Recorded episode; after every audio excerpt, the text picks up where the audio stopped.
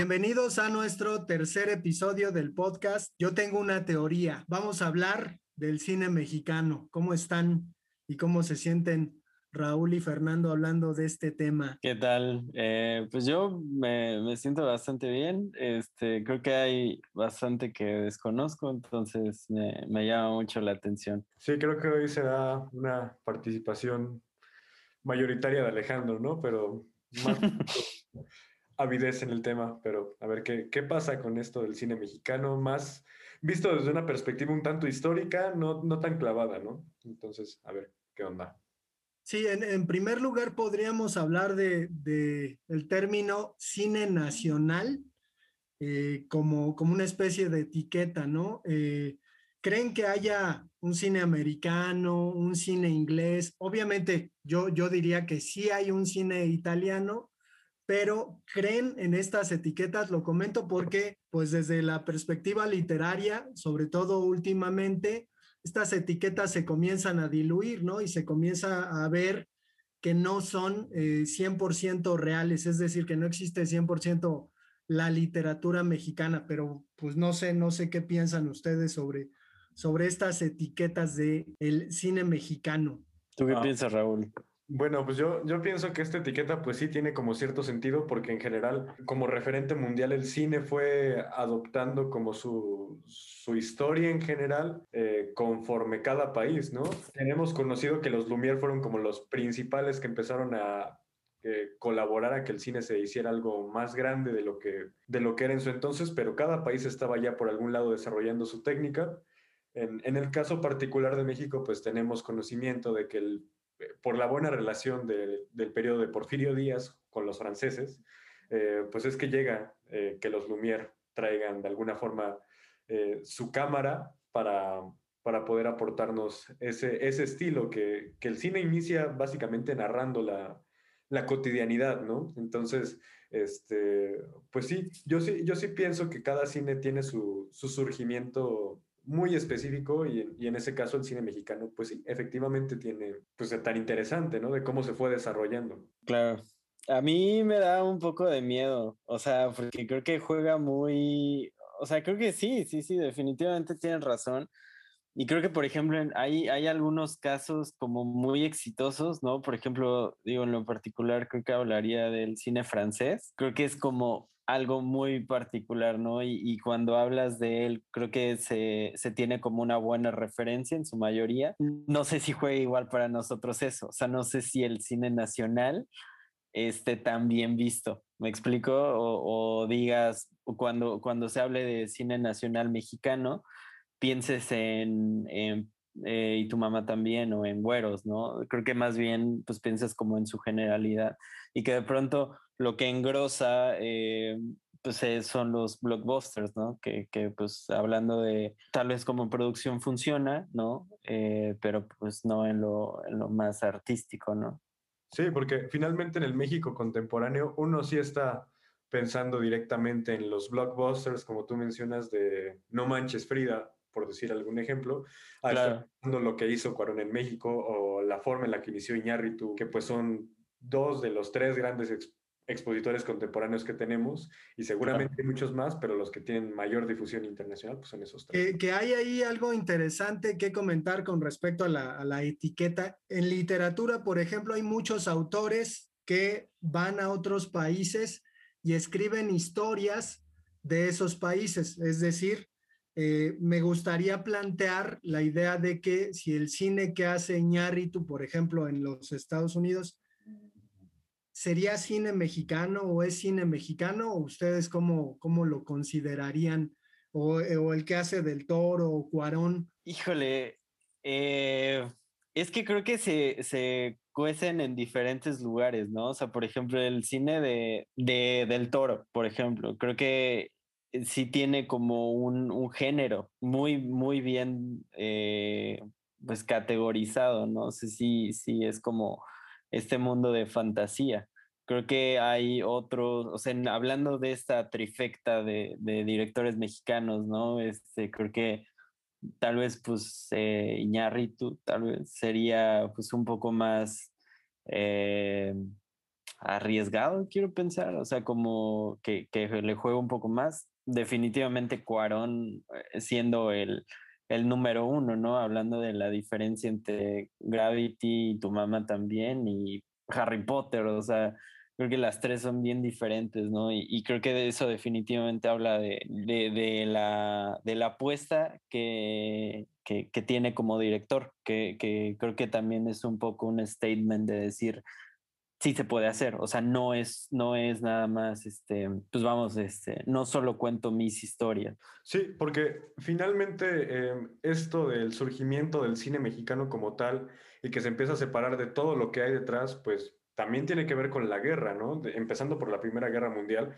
que los demás países... Eh, europeos principalmente que, entran en un conflicto, pues comienzan a producir un cine que es más de interiores y de estudio, cosa que el cine mexicano empieza a despegarse un tanto porque pues de este lado no hay guerra y eh, pues eso, empiezan a ver exteriores y se empieza a eh, encontrar esta forma de contar historias mexicanas en exteriores, espacios abiertos que los europeos agradecieron bastante porque ellos estaban acostumbrados a ver un, cine ya completamente cerrado, ¿no?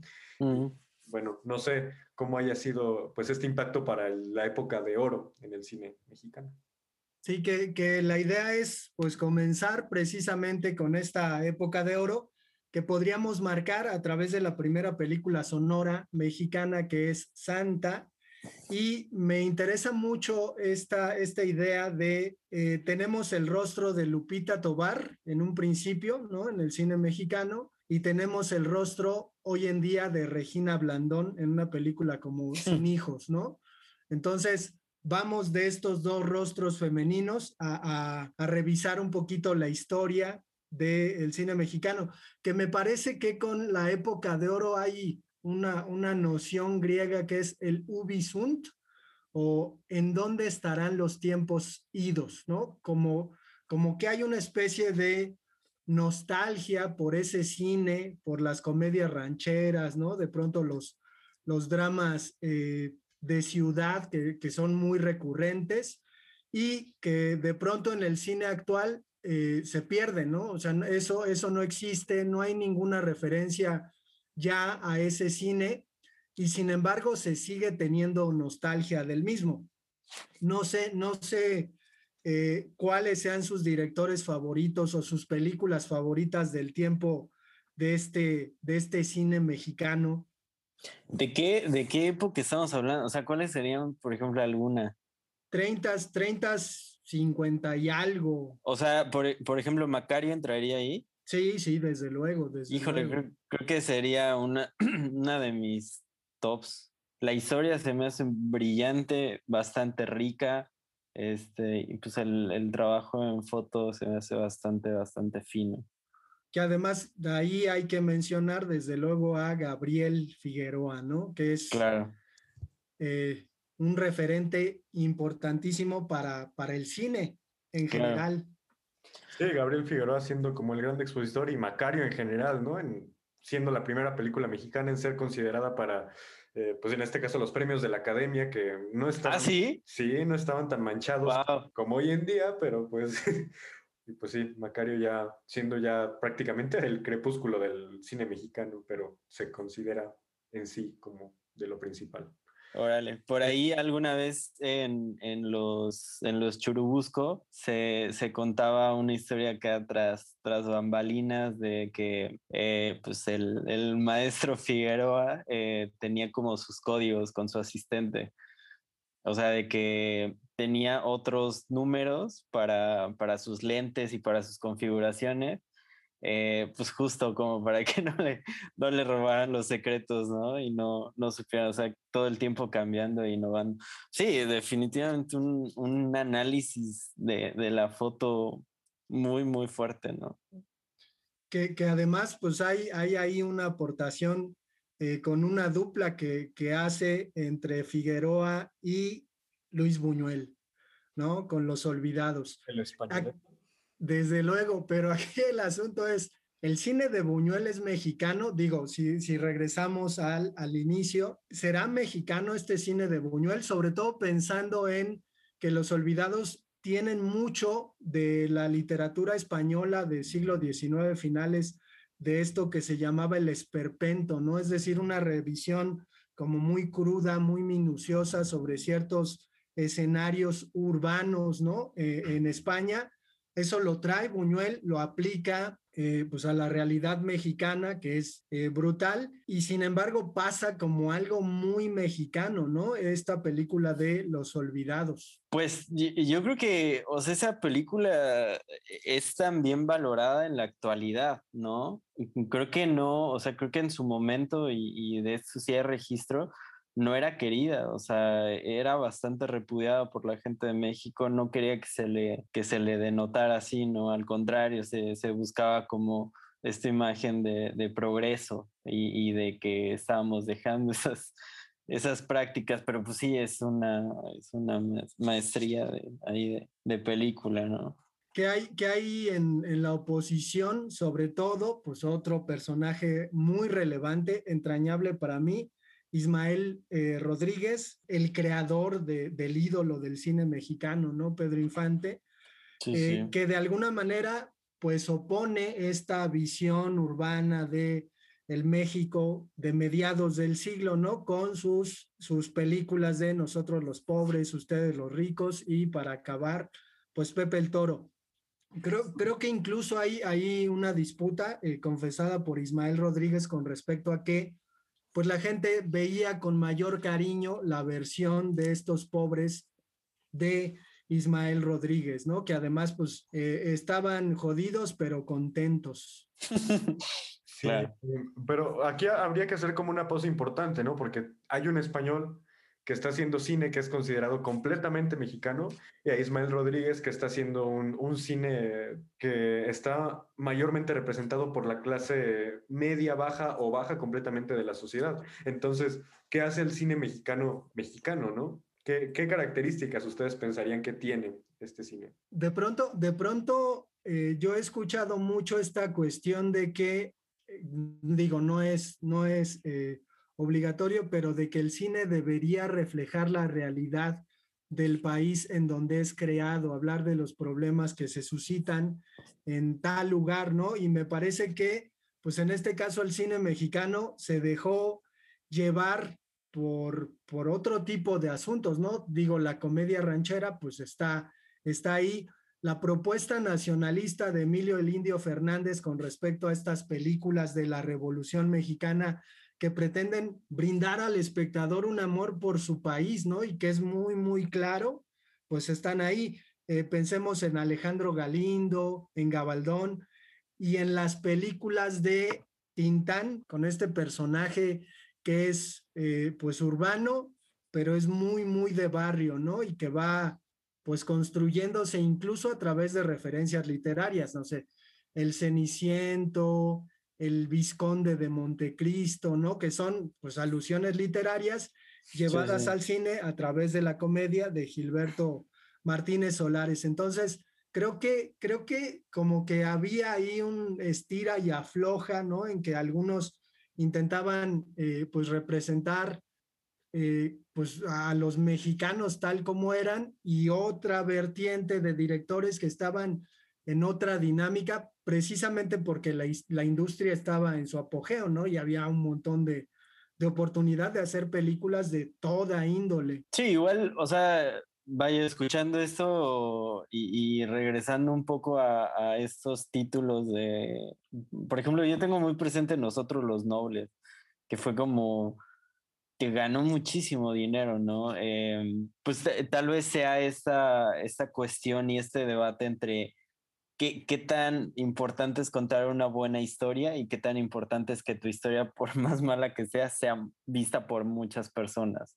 Aunque creo que es algo que como creador, vaya lejos de una etiqueta como país, pues es algo que muchos creadores tienen esta, esta disruptiva, ¿no? De, de cuestionamiento, a lo mejor hasta filosófico para, para un creador. Pues sí, yo creo que esto va muy con los principios básicos, ¿no? De cómo contar algo. Hay un código y este código tiene que ser interpretado o leído por la, por la audiencia o por quien lo esté leyendo. Si no conoces ese código, pues simplemente no, no, te, no te entra, por decir este, este ejemplo. Y eh, profundizando un poco en esto y más a lo contemporáneo, pues yo podría poner a Parasite, ¿no? De Bon Joon-ho, coreana completamente, pero que el mexicano simpatiza con ella porque más o menos conoce el, el entorno social de, de Parasite en este caso y que sabe perfectamente cómo son estas condiciones, cosa que seguramente con otro tipo de cine que no, no conoce bien porque no sabe bien el código, el entorno social, entre paréntesis,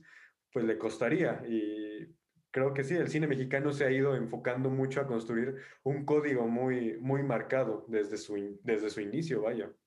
Ahora, ¿qué, ¿qué, opinan? Qué interesante que mencionas Parasites. ¿Qué opinan sobre, sobre Nuevo Orden de Michel Franco? Que por ahí algunos críticos eh, mal, mal eh, referenciaban justo Parasites. Yo justo cuando vi Nuevo Orden, que la vi recién este, estrenada en, en cine, llegué a, me atreví a decir que podría ser Los Olvidados de Luis Buñuel de nuestra época.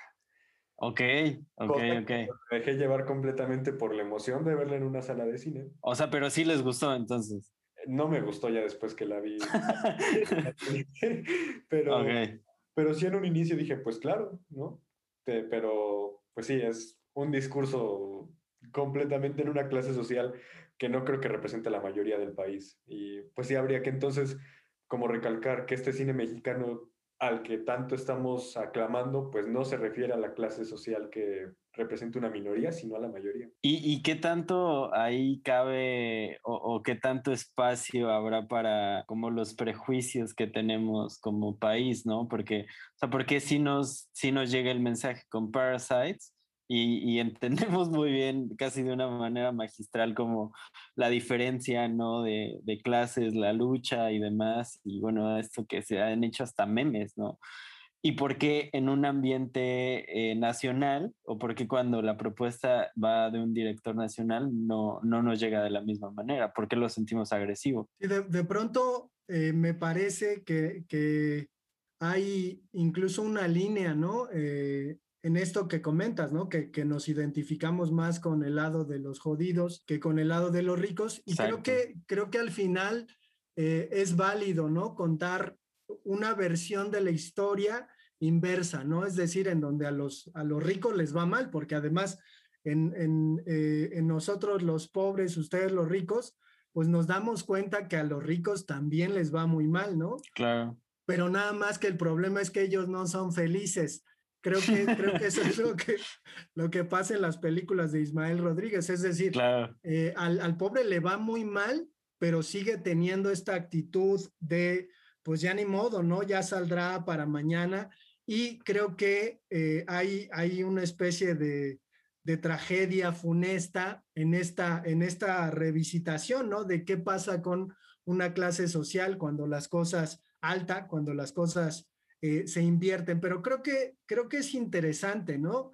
Creo que a lo mejor podría haber eh, ahí eh, algunos ejercicios más profundos sobre este mismo, mismo tema, porque me parece que la película queda de ver en explicaciones, ¿no? De pronto nunca sabemos qué está pasando bien o por qué pasó, pero bueno, entendemos, entendemos que hay, que hay algo ahí. Y creo que en este sentido también es curioso que haya una respuesta de este tipo hacia un cine que tiene que ver con exaltar a las clases sociales bajas, porque vemos un montón de películas que van por en medio, ¿no? Y que oponen a los ricos con los pobres, los godines con los mirreyes, y ya saben, ¿no? Eh, entonces, creo que esta propuesta, pues, intenta, ¿no? A lo mejor contrarrestar esa influencia. Si, si nos vamos ya a los años 50, ¿no? Y pensamos precisamente en Los Olvidados y eh, pues referenciamos que Octavio Paz hizo un texto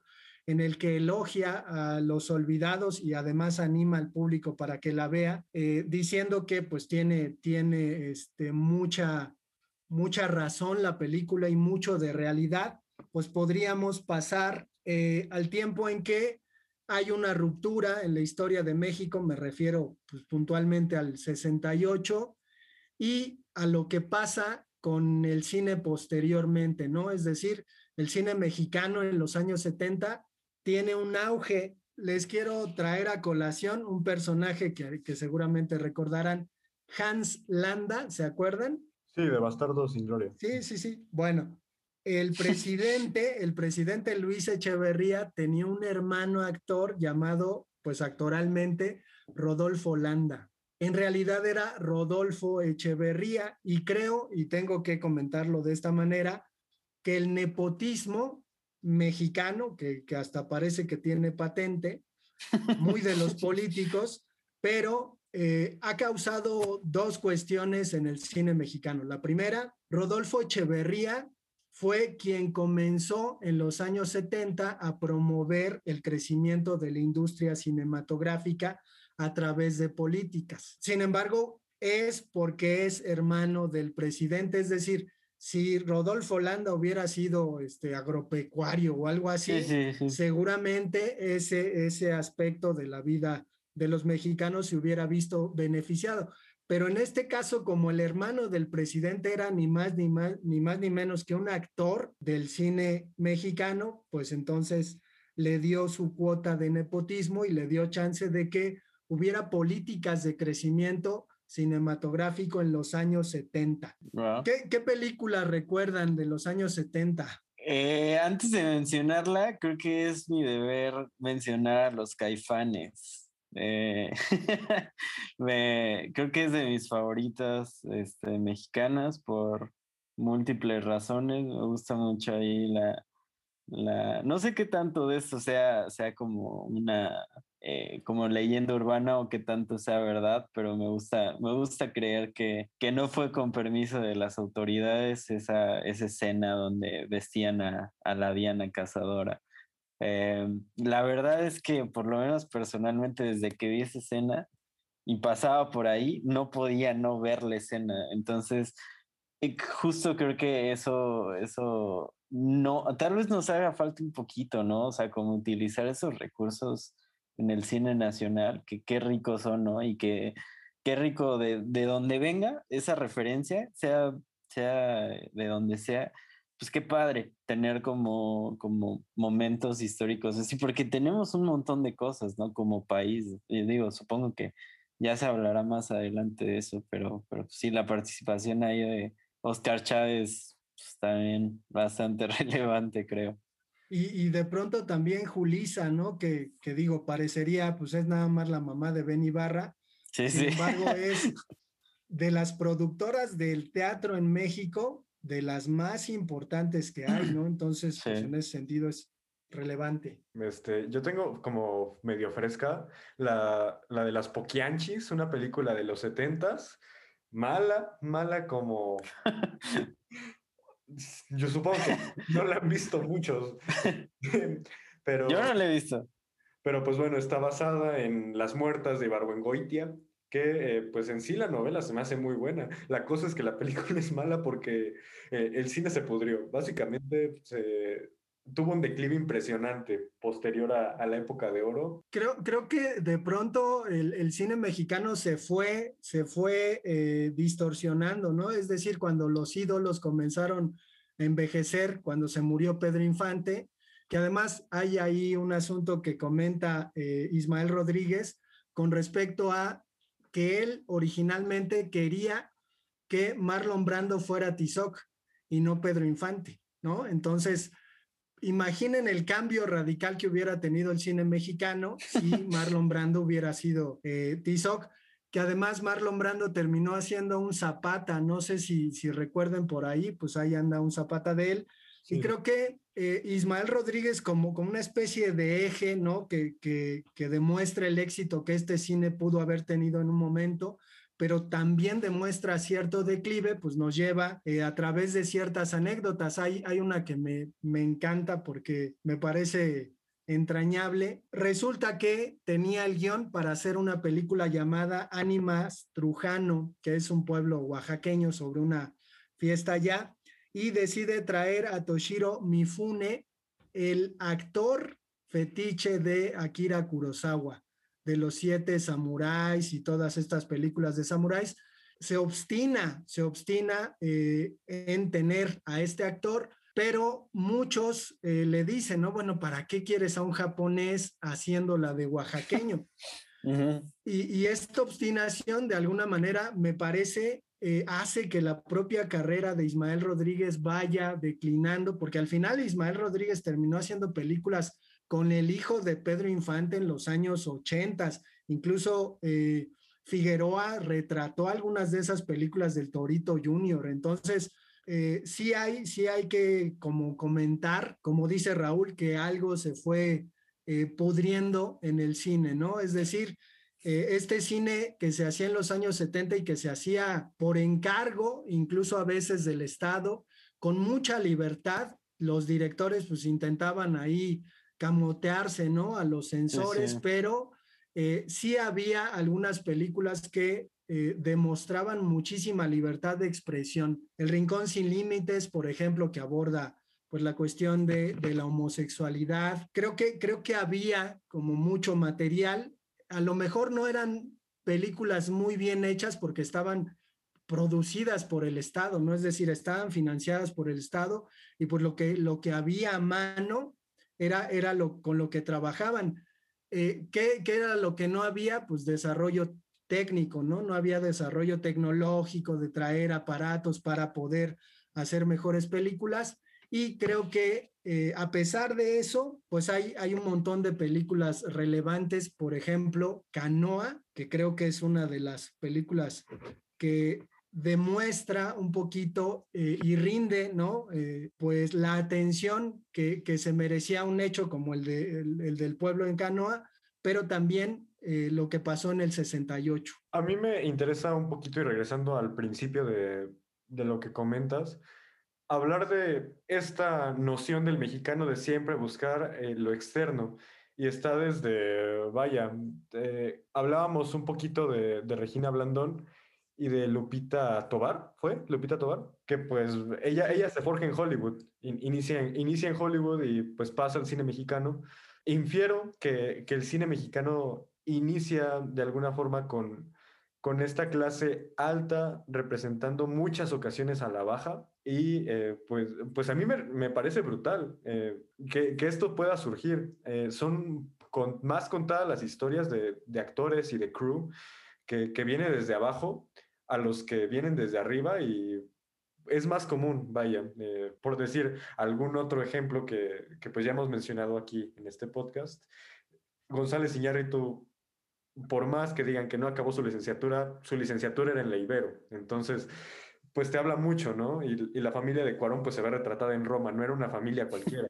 Y, y pues bueno, eh, no sé, quería como tocar un poquito ese punto. Sí, pues sí, ese, yo, yo creo que eso también define demasiado, ¿no? De, de qué se ve, finalmente es el que pone el lente y, y, el que cuenta la historia, ¿no? O sea, y desde dónde, qué, por qué, por qué tan... Yo creo que justo el, el experimento y, y, parte de la, la, relevancia, por ejemplo, de Amores Perros, es como este trabajo de research, ¿no? Digo, a lo mejor me estoy como comiendo un poquito el tema que, que sigue o la época que sigue pero como este, ¿qué tanto tiempo tardó? Eh, por ejemplo, hablando de dos, dos, para poner en comparativa, y tu mamá también, que finalmente te habla de un par de morros fresas, ¿no? Del cual pues Cuarón sabía, ¿no? o sea, porque hasta dentro de este no privilegio, pues existe el privilegio, porque pues, sabemos que en México hay clases mucho, mucho más abajo, ¿no? Eh, y bueno, pues eh, poniendo en comparativa, yo pondría Amores Perros, ¿no? Que sí te da, eh, digo, no, no, no sé qué tanto esto sea de, de conocimiento popular, pero eh, pues tú ha contado un par de veces en entrevistas que eh, mucho tiempo trabajó en la central de abastos, ¿no? Que fue donde se enriqueció un poquito más de que de eso, porque los personajes tienen una profundidad interesante. Creo que es lo que hace que que sea tan bien vista y tan, o sea, recordada con, con tanto cariño, ¿no? Como vista desde el extranjero otra vez, porque pues allá es donde, donde cuenta, ¿no?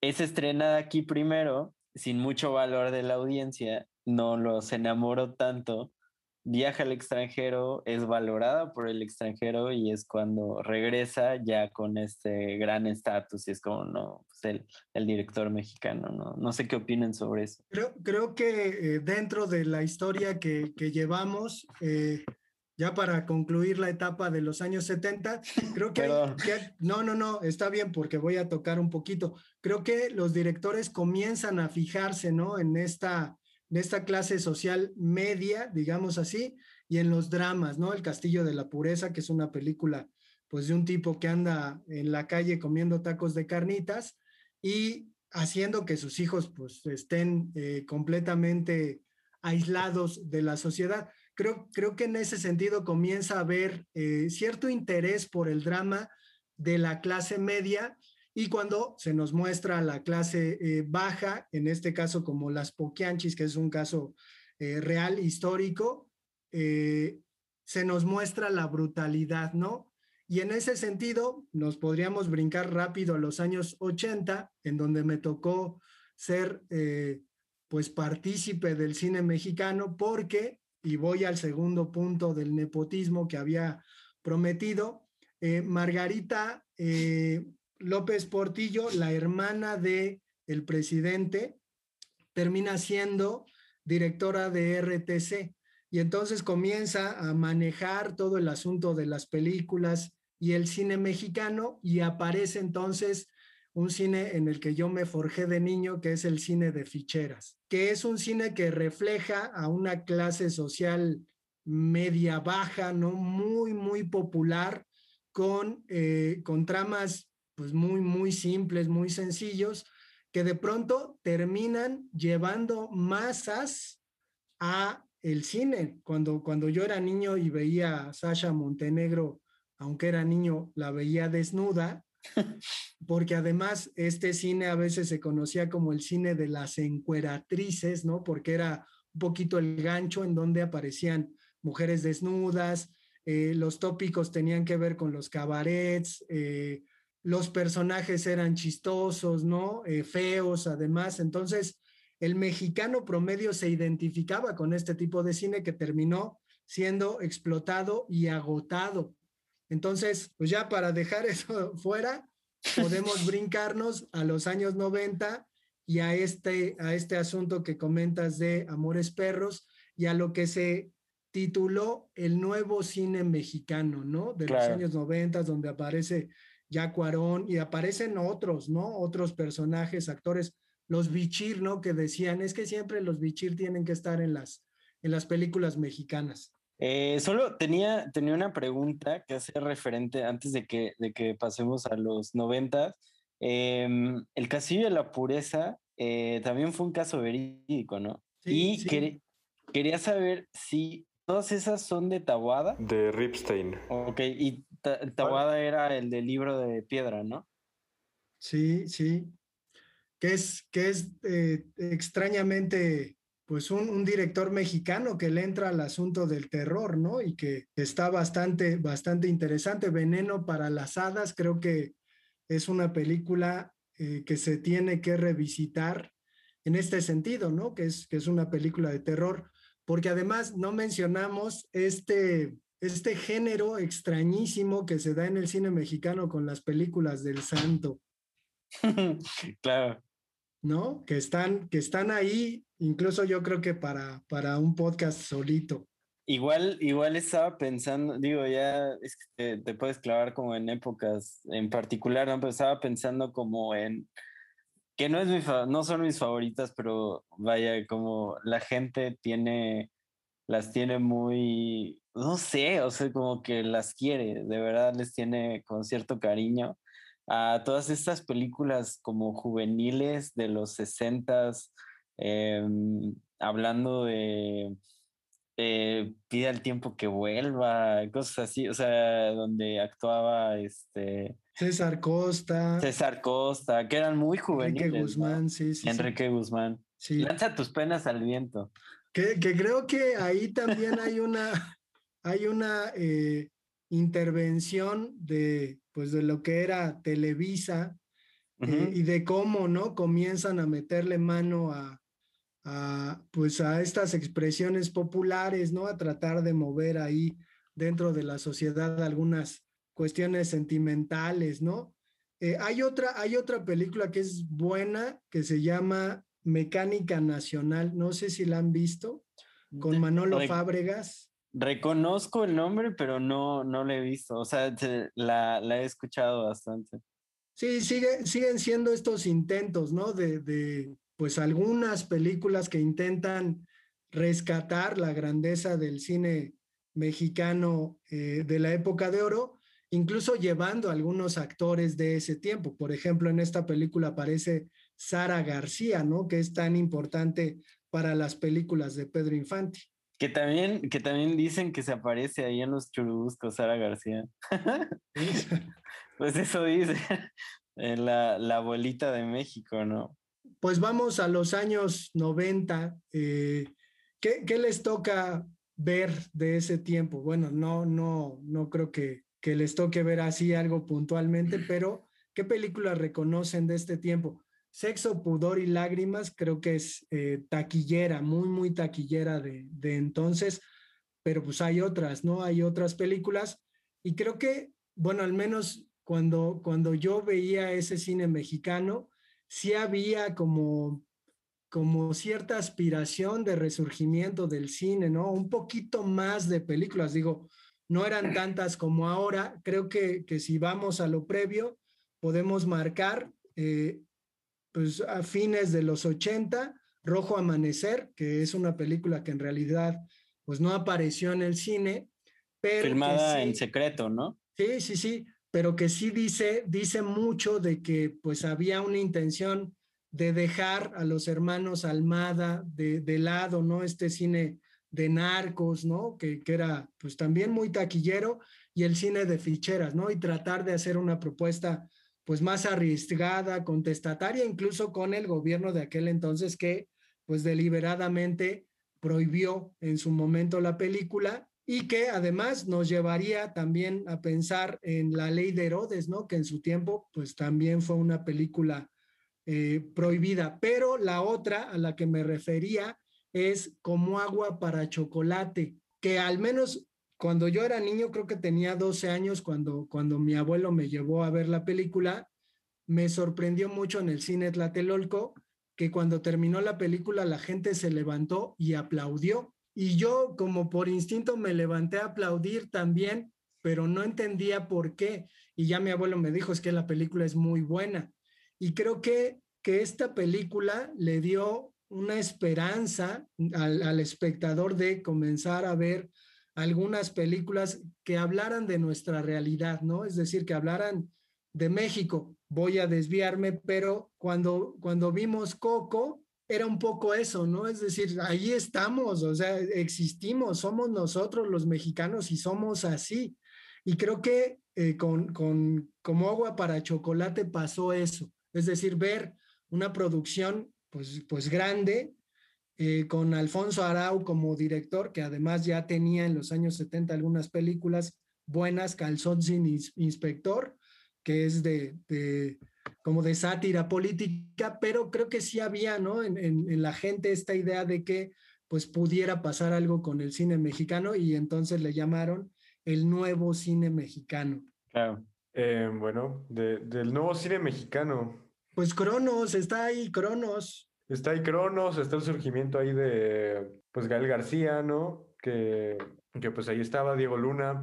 Eh, entonces, pues yo sí, yo sí pensaría que hay que eh, reconocer eh, en el sentido de la preservación y de la creación todavía, con Rojo Amanecer, que pues es del 80, que la Escuela Nacional de, de las Artes Cinematográficas de la UNAM eh, hicieron, y también el Centro de, de, Capacitación Cinematográfica, hicieron una gran labor en forjar estos cineastas que pues habrá que mencionar que la mayoría de las veces en, en el mundo en general el cineasta se hace no precisamente en la escuela de cine, sin embargo en México esta preparación en la mayoría de sus cineastas reconocidos sí va detrás de una, de una mano de una escuela. La, la UNAM y el CCC tienen ahí su, su, elogio y también por preservar todo este, este cine que, que pues estamos hablando tanto. Claro.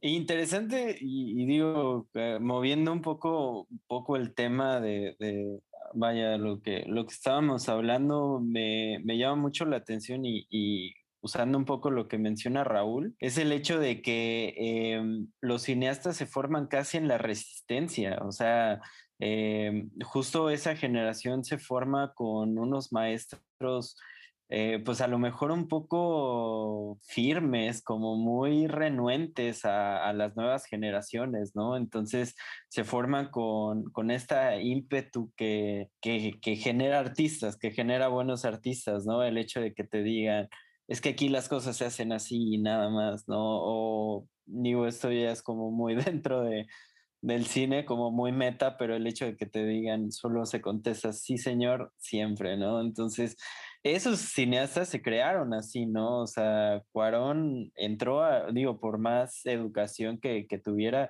llegó a los sets y fue, pues, tratado de esta manera, ¿no? Entonces, eh, digamos que estos, estos pininos que empezaban a hacer y bueno, ya después los, los largometrajes y demás. Interesante que también ellos trabajaron para, para Televisa, ¿no? Con la hora marcada y, y todo esto, que qué interesante y qué importante es la creación de espacios donde se pueda expresar, donde se pueda contar pues lo que tienes, ¿no? A lo mejor es una historia chiquita de 15 minutos, pero pues es una historia, ¿no? Y pues de ahí se, eh, de ahí surge, ¿no? Probablemente personalmente la, la primera película que recuerde sea Sexo, Pudor y Lágrimas. Simplemente creo que tuvo una muy buena campaña de publicidad también el título creo que es brutal, o sea, creo que llama la atención, creo que sabían a quién, a quién iban destinados, ¿no? O sea, finalmente, eh, pues la palabra sexo está en el título y pues un poco eh, remarca eh, y, y, también menciona, ¿no? Para esa generación que iba a ver el cine de ficheras, que iba a ver sexualidad, ¿no? yo creo que se tomaron una y y les, les generó una sorpresa bastante, pues ahí entrar al cine y toparse con esta realidad que también pertenece eh, mucho a, a, la realidad mexicana, ¿no? O sea, como estas disruptivas de pareja que no sé qué tan, qué tan profundas fueron tocadas antes, ¿no? A lo mejor nos quedábamos en la comedia romántica como en el enamoramiento, que era muy bonito, y de ahí nos brincábamos hasta esta parte súper romántica de, de, el cine en el que Pedro Infante pues lo daba todo por su familia, ¿no? Porque eso, eso nos gusta creer, pero pues ya, o sea, pasando los años y demás, yo creo que varias desilusiones como mexicanos también, donde eh, definitivamente mencionaría el 68 y demás, hablando particularmente de los jóvenes mexicanos. Creo que varias, o sea, las, las realidades se fueron diversificando, ¿no? Y por ende las historias se fueron diversificando, se contaban otro tipo de, de historias, ¿no? Eh, por ahí también el Tigre Santa Julia, creo que debe de ser de esa época. Eh, me acuerdo de haber visto, ya, ya en esa época pues ya estaba vivo, entonces recuerdo por ejemplo eh, pues estos eh, puestos de películas, que de pronto no todas las películas mexicanas llegaban al cine, ¿no? Pero sí llegaban a los puestos. Entonces por ahí me acuerdo de haber visto Zurdo, que era la historia una película eh, enfocada hacia un público infantil, ¿no? Eh, que, que, hablaba de jugar canicas en, una, en un futuro distópico donde era muy importante aparentemente jugar canicas. Que qué buena propuesta, digo, qué, qué, bueno, ¿no? Este, por ahí ya utilizando este, al señor Eugenio Derbez. Y, y bueno, con, con, un final medio, eh, porque pues ya, ya se, se pronosticaba qué que querían que se viera, ¿no? Y cómo querían que terminara la historia, porque tal vez es eso, ¿no? Nos gusta que, que las historias terminen felices y no en un café de Sambors súper desilusionados de, de, pues esto, este proceso de vida, ¿no? ¿Qué opinan ustedes? Yo, yo quisiera, eh, pues como sí, eso, ¿no? Remarcar como la, no sé, la importancia de,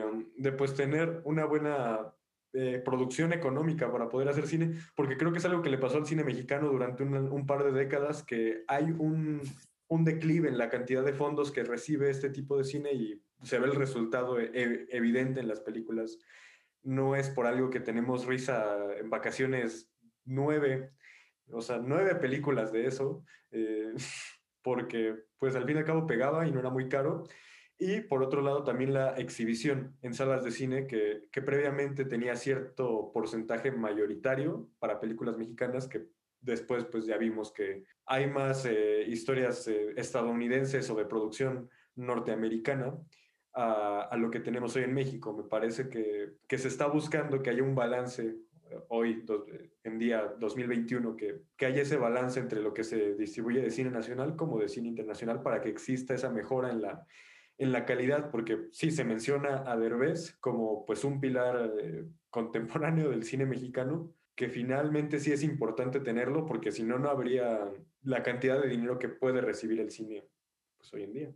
Yo, yo me quiero regresar tantito a los años 90 y eh, tratar de dejar en claro que, que hay apertura, ¿no? Que de pronto los años 70 aperturaron la posibilidad de que surgieran más directores, porque si pensamos en el previo año 60, 50, pues tenemos a, a, un grupo de directores que incluso no permitía hacer cine. El caso de Alejandro Jodorowsky, por ejemplo, es pues ejemplar en ese sentido, ¿no? Que de repente él quería Fando y Liz y pues se entera de que necesita el permiso de unos directores para poder hacer su película.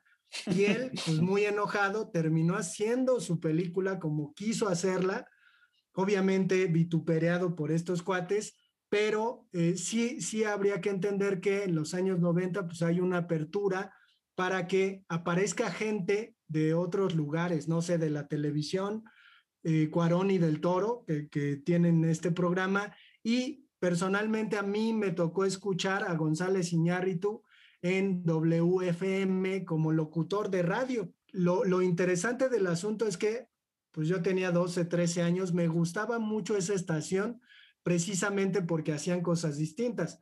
No sé, a, a Raúl le he contado que había una especie como de, de cortometrajes eh, auditivos que se llamaban El Pavo Asesino y están por allí en YouTube, pero eran muy cinematográficos. Algo así, pero más cinematográficos, ¿no? También mucho más imaginativos, pero estoy seguro que Iñárritu comenzaba a meterle la mano a esas cuestiones. Después él mismo comenzó a hacer eh, algunos comerciales del Canal 5 que también eran disruptivos, muy extraños para su época y pues termina brincando al cine, ¿no? Entonces creo que, que sí, en este tiempo hay mayor apertura para que aparezca eh, otro tipo de directores, ¿no? Que Claro. tienen pues un, una, una formación distinta.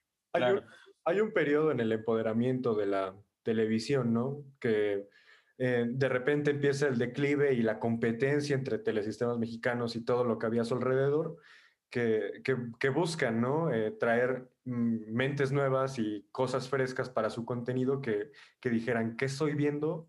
No lo entiendo, pero me gusta. Y, y precisamente es esto lo que proyecta a estos directores que tanto alabamos. Y bueno, ya, ya enfocados, digamos, en estos, en estos tres directores, por, eh, pues vamos, generalizar un poco, ¿cuál, ¿cuál sería su favorito? ¿Tienen un favorito? Está, está complicado.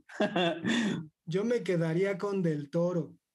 Órale. Eh, cuando vi Cronos, yo era una especie de darqueto, ¿no? Entonces me ocurrió eso, ¿no? Todas las referencias que yo tenía de cine vampírico, pues estaban en los Estados Unidos.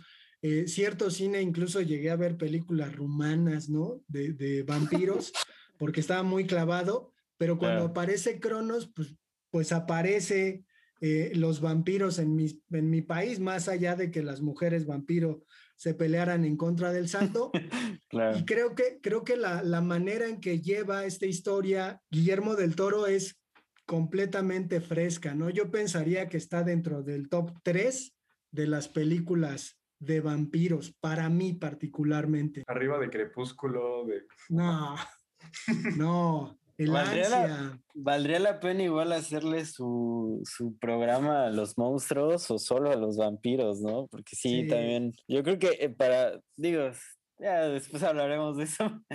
¿Tú, Raúl, tienes alguno, algún favorito? Ah, me gusta Iñárritu muchísimo. Eh, Su figura como director me parece como precisa en, en la forma de hacer sus películas. No, no me imagino a alguien más teniendo esa visión, eh, aunque muchos digan que se parece mucho a otras películas como fue con El Renacido y todo lo que hizo uh, Tarkovsky, pues vaya, eh, siento que, que Iñárritu tiene un ojo muy especial y una forma de contar muy precisa que, que pues no, no sé si sea tan amplia como la puede ser del Toro o como lo puede hacer Cuarón, pero precisamente Iñárritu me gusta, igual y es algo personal. Acá lo, lo, interesante sería, Fernando, que dijeras Cuarón. Sí es, sí es Cuarón. Sí es Cuarón.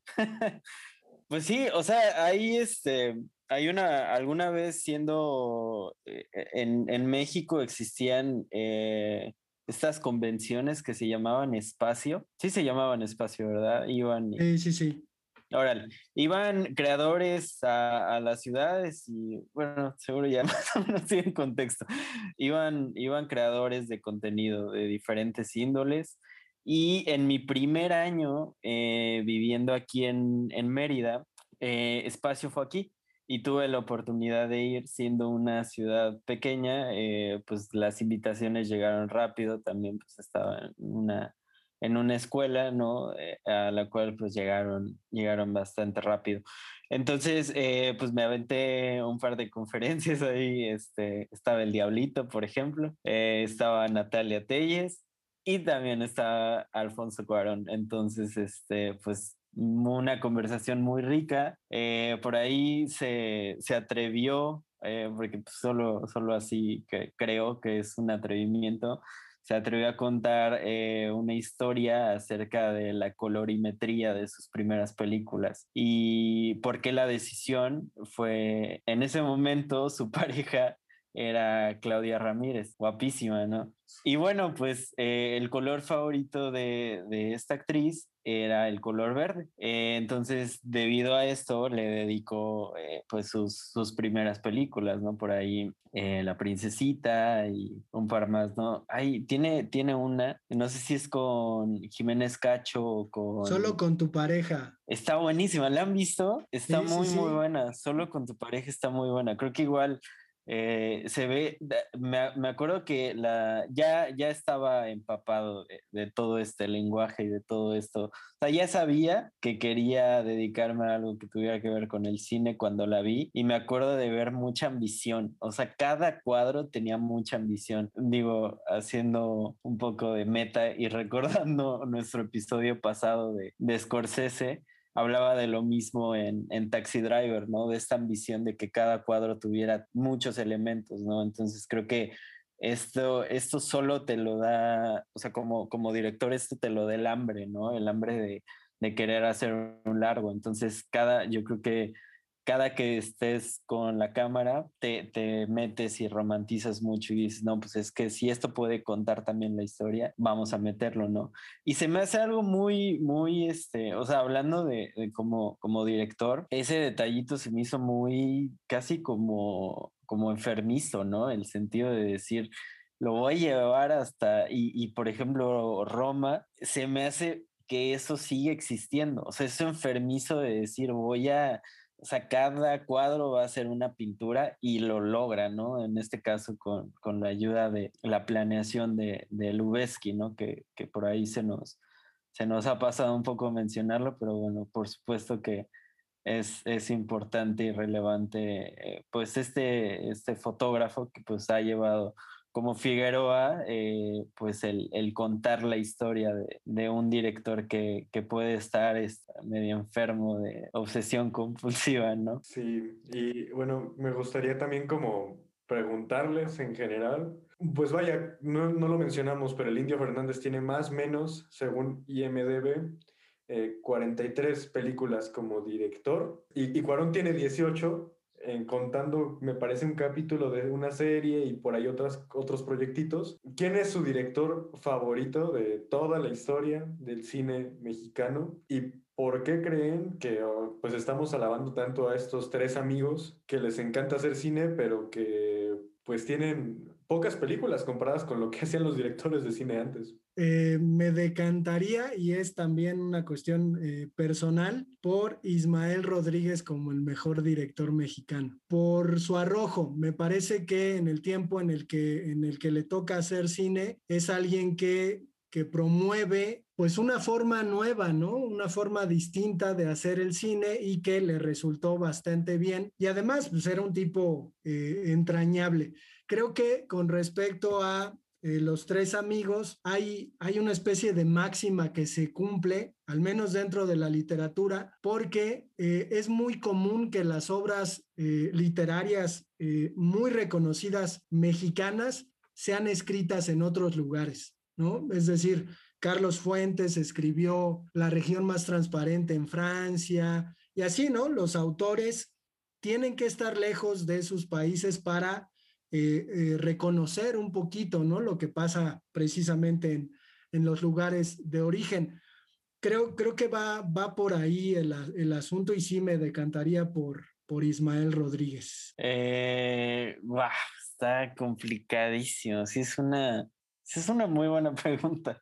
No lo sé. Sí, estoy bien perdido, ¿eh? E, el rollo es que sí, creo que estos, estos tres amigos para mí sí, sí, sí los lleno de, de mérito, no, no en el sentido grueso, porque justo creo que yo estoy del lado de respecto a lo que menciona Raúl, yo estoy del lado de los directores que a lo mejor hacen menos proyectos con un poco más de peso, ¿no? Eh, por ejemplo, hablando de, directores mexicanos, eh, sobre todo mucho más contemporáneos, eh, pues Ruiz Palacios se me hace muy, muy bueno, ¿no? Güero se me hace muy bueno, se me hace muy a la lupa. Y yo, desde que terminé de ver Güeros, me acuerdo de tener como la, la, misión personal de seguir la carrera del director. O sea, sí fue algo que dije, necesito saber qué es lo próximo que va a sacar porque esto tiene, tiene promesa. Es justo eso, o sea, tiene la promesa de que eh, tal vez fue algo hecho con no todos los recursos que nos gustaría, bien logrado, qué es lo que va a hacer después, porque casi siempre la segunda puesta de, de, un director pues es este, ya algo con un poquito más de presupuesto, ¿no? Y en museo creo que lo logra tremendamente bien, ¿no? También, o sea, creo que es, es me, me, atrevería a hacer una comparación tal vez con Damien Chazelle, que también me gusta mucho, que, que parte con Whiplash en un cortometraje y de ahí brinca, lo hace largo, o sea, justo por el potencial. Y bueno, en La La Land creo que explota todo, ¿no? Ya con todos los recursos y creo que, creo que eso, eso podría ser. La verdad es que estoy, estoy muy, muy eh, negado a dar una respuesta, simplemente porque no la tengo. Este, pero, pero sí, creo que, creo que sí estaría por ahí de, cualquiera. Es más, estoy tan, tan seguro de que quedaría en esos tres que se la daría cualquiera de los tres, ¿no? Porque tal vez no, no es mi, no es ninguno de, vaya, no puede ser mi género favorito, no es el cine del toro, pero, o sea, es increíble, ¿no?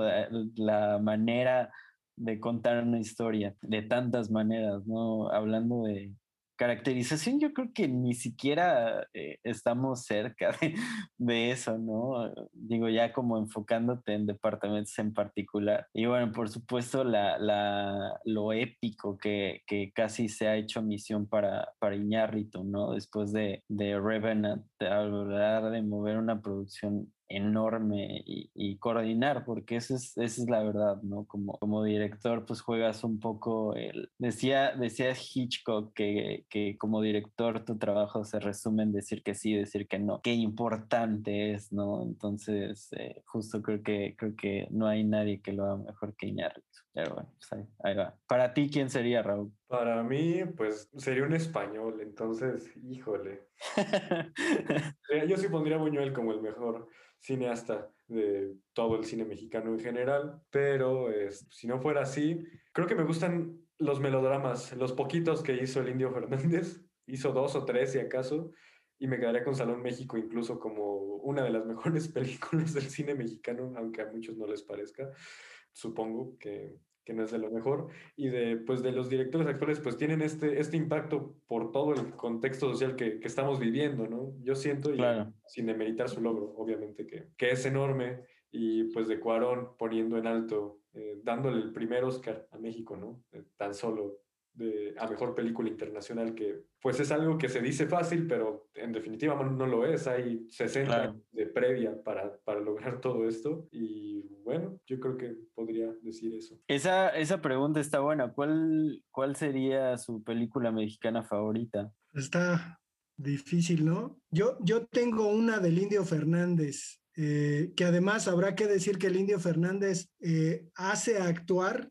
a Pedro Infante en las Islas Marías como otro, ¿no? Es decir, si uno ve, si uno ve las Islas Marías eh, y ve a Pedro Infante, dice, ese no es, ¿no? O sea, ¿dónde quedó el ranchero simpático, ¿no? Ahora es pues un hermano ahí resentido yo me quedaría con, con, Enamorada, que es una película que solía ver todos los años con mis alumnos de literatura mexicana, porque eh, está, está muy bien hecha, además fotografiada por Gabriel Figueroa, y la historia es redonda, ¿no? A tal, a tal grado que incluso en Estados Unidos se hizo un refrito de esta película, sin embargo, pues no se pudo llevar a, María Félix, ¿no? A los Estados Unidos para que ella interpretara el papel de Beatriz, pero sí me quedaría con esa. Ahí, pues digo, creo que replicaría un poco tu respuesta y para mí ahí cabría Los Olvidados, eh, como, como la... Y bueno, en caso de que, de que no, no se admitiera o algo por el estilo, pues creo que compartiría con Macario, que sí se me hace bastante, bastante bueno. y... Es de lo mejor que ha habido en la historia, no solo del cine mexicano, sino del cine mundial, ¿no? No sé. Usted. Totalmente. Para concluir este episodio de nuestro podcast. Yo tengo una teoría y quedaron muchos nombres fuera, ¿no? Yo querría mencionar solamente por mencionarlo a Gabriel Retes. Y pues nos vemos para el próximo episodio